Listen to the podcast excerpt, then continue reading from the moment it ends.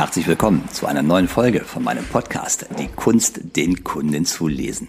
Mein Name ist Mario Büsdorf und für alle, die vielleicht zum ersten Mal hier hereinhören in diesem Podcast, was mich natürlich freut, für alle sei kurz erklärt, dieser Podcast hier, der ist für die Menschen im Verkauf, im Vertrieb, im Service, in der Beratung oder in der Führung, die besser werden wollen, besser werden wollen, als sie heute bereits sind. Und das Thema heute, es geht im Großen äh, um das Thema Täuschungen und Lügen.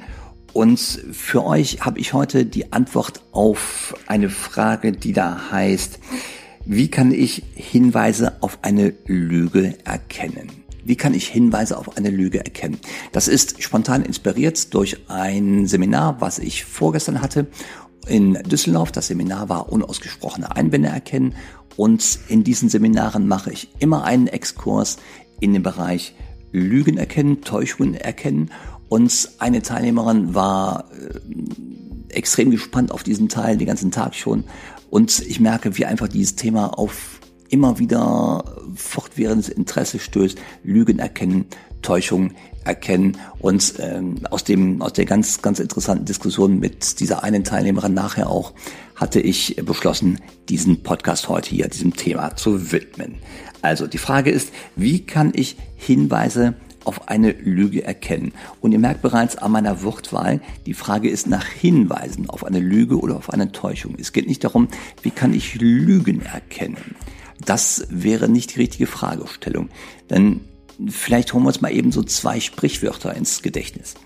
Das eine ist, Lügen haben kurze Beine. Und das andere ist, Lügen haben eine lange Nase. Das wäre halt dieser Pinocchio-Faktor. Jemand sagt eine Lüge und zack, hat er eine riesen lange Nase. Ähm, da könnte man fast auf die Idee kommen, das wäre einfach eine Lüge zu erkennen. In der Praxis ist es genau das nicht. Also Lügen oder Täuschung zu erkennen, erfordert viel Fingerspitzengefühl und vor allem darf man nicht vorschnell urteilen. In der Praxis ist das ähm, geschuldet der Tatsache, dass es keine eindeutigen Signale gibt, die auf eine Täuschung oder auf eine Lüge hinweisen. Das müssen wir immer im Hinterkopf haben. Egal was wir sehen, es sind starke Hinweise vielleicht, aber es ist kein gerichtsfester Beweis. Es sei denn, jemand widerspricht sich oder gibt sofort eine Lüge zu. Das ist eine andere Geschichte. Aber das werden wir in der Regel nichts auf Anhieb erreichen. Vielleicht hat der ein oder andere so Bilder noch im Kopf, wo in äh, amerikanischen Filmen, in Hollywood-Filmen Menschen, also Bösewichte, an einen Lügendetektor angeschlossen werden und dann äh, achtet der Lügendetektor auf Körpersignale, die vielleicht mit Stress zusammenhängen. Der achtet auf den Blutdruck, auf den Hautwiderstand, auf andere Parameter. Und dann macht irgendwann der Inspektor, ha, und äh, hat gesehen, der Bösewicht hat gelogen. Ja, das ist dann immer eine Kombination aus Fragestellung und dem, was der Lügendetektor sagt. Wir wissen aber zuverlässig, dass Lügendetektoren sich täuschen lassen. Und das andere ist, wir wissen auch, äh, die Person oder wir wissen auch eine ganz wichtige Sache. Ein Lügner hat im Zusammenhang mit einer Lüge, die er erzählt, in der Regel immer Emotionen. Darauf gehe ich gleich nochmal ein. Und diese Emotionen geben uns aber keinen Hinweis darauf, wenn sie auftreten, auf den Grund der Emotion. Woher kommt die? Als Beispiel. Ähm, da zeigt jemand Angst. Ja, und dazu gibt es ein berühmtes Beispiel von Shakespeare. Das ist nämlich der Othello. Vielleicht kann man das mal eben ganz kurz hier mit äh, reinnehmen. Othello war ein Kriegsherr und äh, Othello war halt häufiger unterwegs von seinen, auf seinen äh, Kriegszügen und kam dann eines Tages zurück in seine Heimat und dort wurde ihm zugetragen, seine Ehefrau Desdemona, die ist ihm untreu gewesen. Und zwar mit seinem besten Freund. So, Othello rasend vor Wut, schnappt sich den besten Freund und bringt ihn kurzerhand um. Danach geht er zu Desdemona, konfrontiert sie mit dem Vorwurf, sie war ihm untreu und Desdemona zeigt sofort ganz deutliche Signale von Angst im Gesicht. So, und damit war für Othello die Sache komplett klar. Äh, Desdemona war ihm untreu und er bringt sie auch noch um. Das Ganze war natürlich sehr tragisch, denn im Nachhinein stellt sich heraus, die Angst, die Desdemona gezeigt hat, war nicht die Angst, entlarvt zu werden, der Lüge, sondern es war die Angst, dass Othello ihr nicht glauben wird. dass sie unschuldig ist, dass sie ihm immer treu war.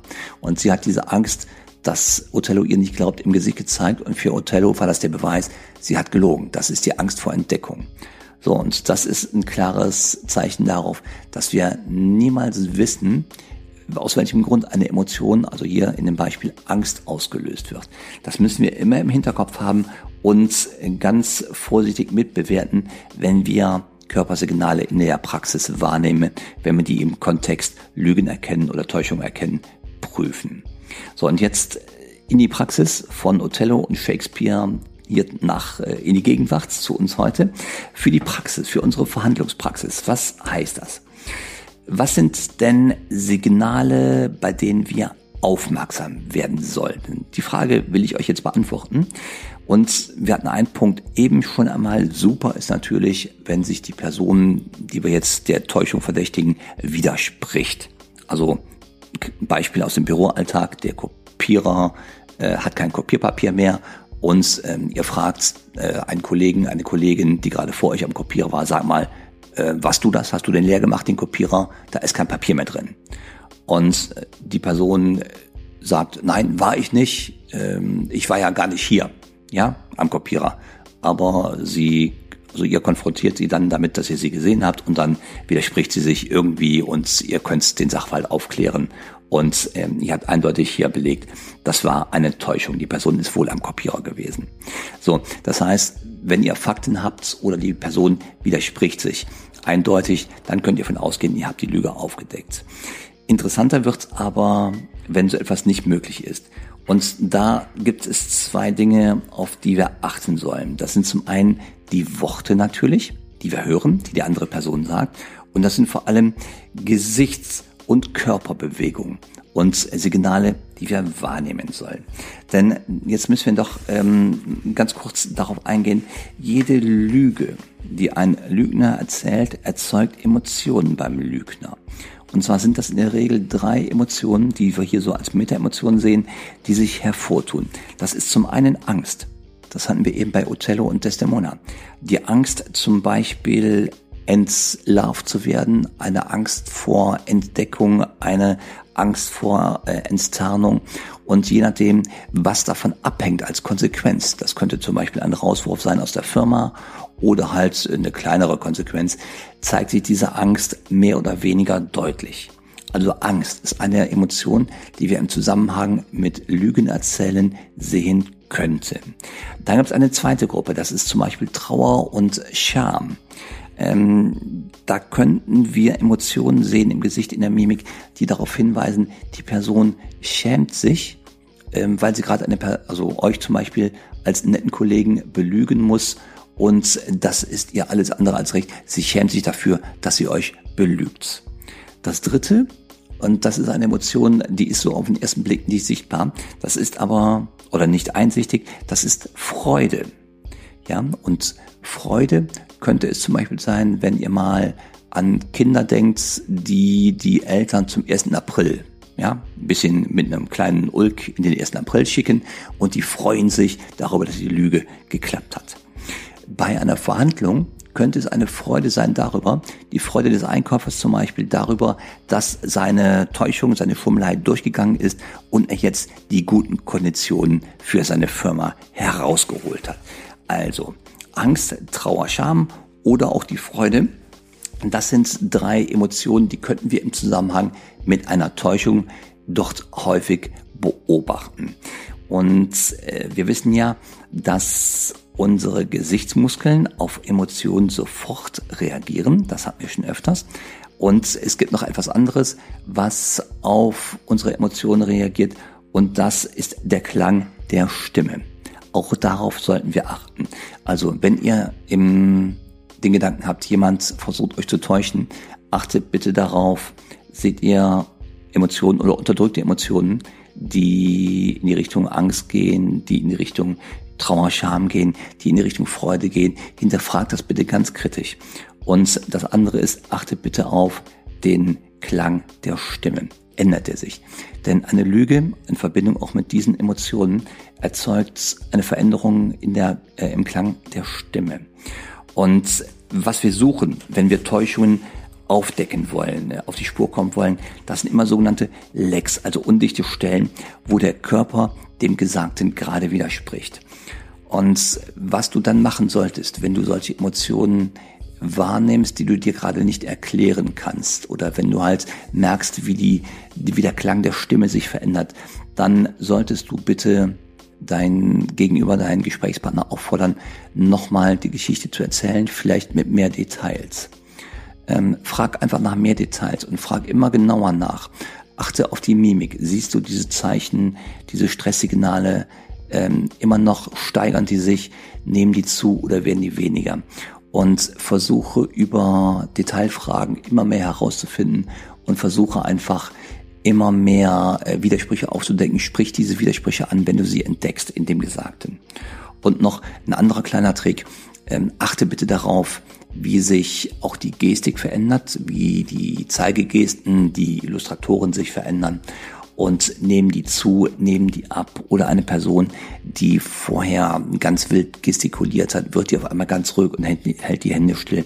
Das sind auch alles so Zeichen, die können darauf hindeuten, dass jemand gerade versucht, seine Körperreaktion zu kontrollieren.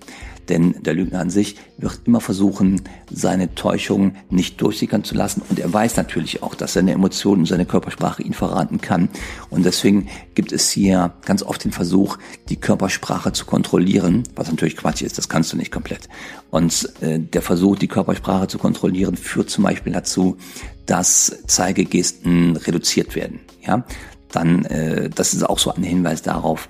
Und äh, ich würde nochmal ganz kurz zusammenfassen. Also Hinweise, wo du aufmerksam werden solltest, ist, wenn sich im Gespräch bei einem Verdacht einer Täuschung äh, Emotionen zeigen wie Angst, wie Trauer, Scham oder auch mal Freude, Emotionen, die du im Moment dem Gesagten nicht zuordnen kannst, wo du keinen, keinen sinnvollen Zusammenhang siehst, Achte darauf, ob sich der, der Klang der Stimme verändert. Wird er höher, zum Beispiel wie bei Angst, ne? da geht die Stimme hoch.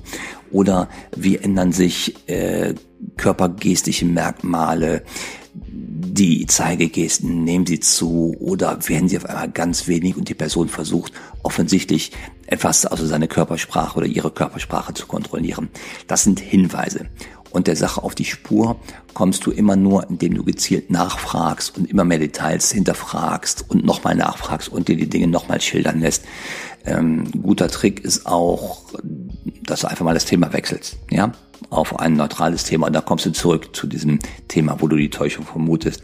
Das sind alles Dinge, die lernst du bei mir ausführlich. Das war jetzt hier wirklich nur an der Oberfläche gekratzt. Die lernst du ausführlich in den Seminaren bei mir. Und trotzdem an dieser Stelle der Hinweis, bitte sei sehr sorgsam mit dem Thema Lügen aufdecken, Täuschungen erkennen, weil geh mit Respekt bitte an dieses Thema ran. Wir wissen niemals, warum eine Emotion auftritt. Das erfordert ein bisschen Übung und die kriegst du, wie gesagt, bei mir in den Seminaren. Aber erstmal für den Hausgebrauch, achte drauf auf die Gestik, widerspricht sie dem Gesagten, ja? Ähm, lass dir Details erzählen, lass es nochmal erzählen und achte darauf, ob du irgendwo Widersprüche siehst, kleine Lecks, die sich zeigen in der Körpersprache. Äh, das heißt, siehst du kleine Ungereimtheiten, wo Körper und Worte sich widersprechen. Geh bitte mit Respekt an dieses Thema ran und urteile nicht vorschnell. Halte dich lieber einmal mehr zurück, bevor du jemanden eine Lüge bezichtigst, bevor du es vorschnell tust und ähm, im Zweifelsfall sprich einfach deinen Verdacht nicht aus. Versuch einfach mit Detailfragen noch mehr Wissen zu bekommen und dann zu gucken, gibt es irgendwo Hinweise, also im Gesagten auf Widersprüche, die sich dort zeigen. So, ich hoffe, die kleine Folge 14, 15 Minuten hat euch ähm, ein paar Impulse gegeben. Ich würde mich freuen über positive Bewertungen, am meisten natürlich über fünf Sterne. Drückt da mal fleißig auf dem äh, Telefon die fünf Sterne oder auf dem Rechner. Und dann würde ich mich freuen auf das nächste Mal. Ich wünsche euch jetzt erstmal eine richtig gute und erfolgreiche Woche. Wer noch mehr Tipps und Infos möchte, trägt sich bitte ein bei mir auf der Homepage. Das ist unten in den Show Notes. Der trägt sich bitte ein in den äh, in mein Magazin auf Kurs. Das ist das Magazin für Menschen, die professionell im Verkauf unterwegs sind und die noch besser werden wollen. Und dann kriegst du einmal im Monat von mir richtig gute, wertvolle Infos noch dazu. Und das Fenster dazu poppt auf, sobald du bei mir die Homepage auf dem Rechner öffnest. Ich wünsche euch eine richtig gute Woche, gute Verkäufe und viel Erfolg.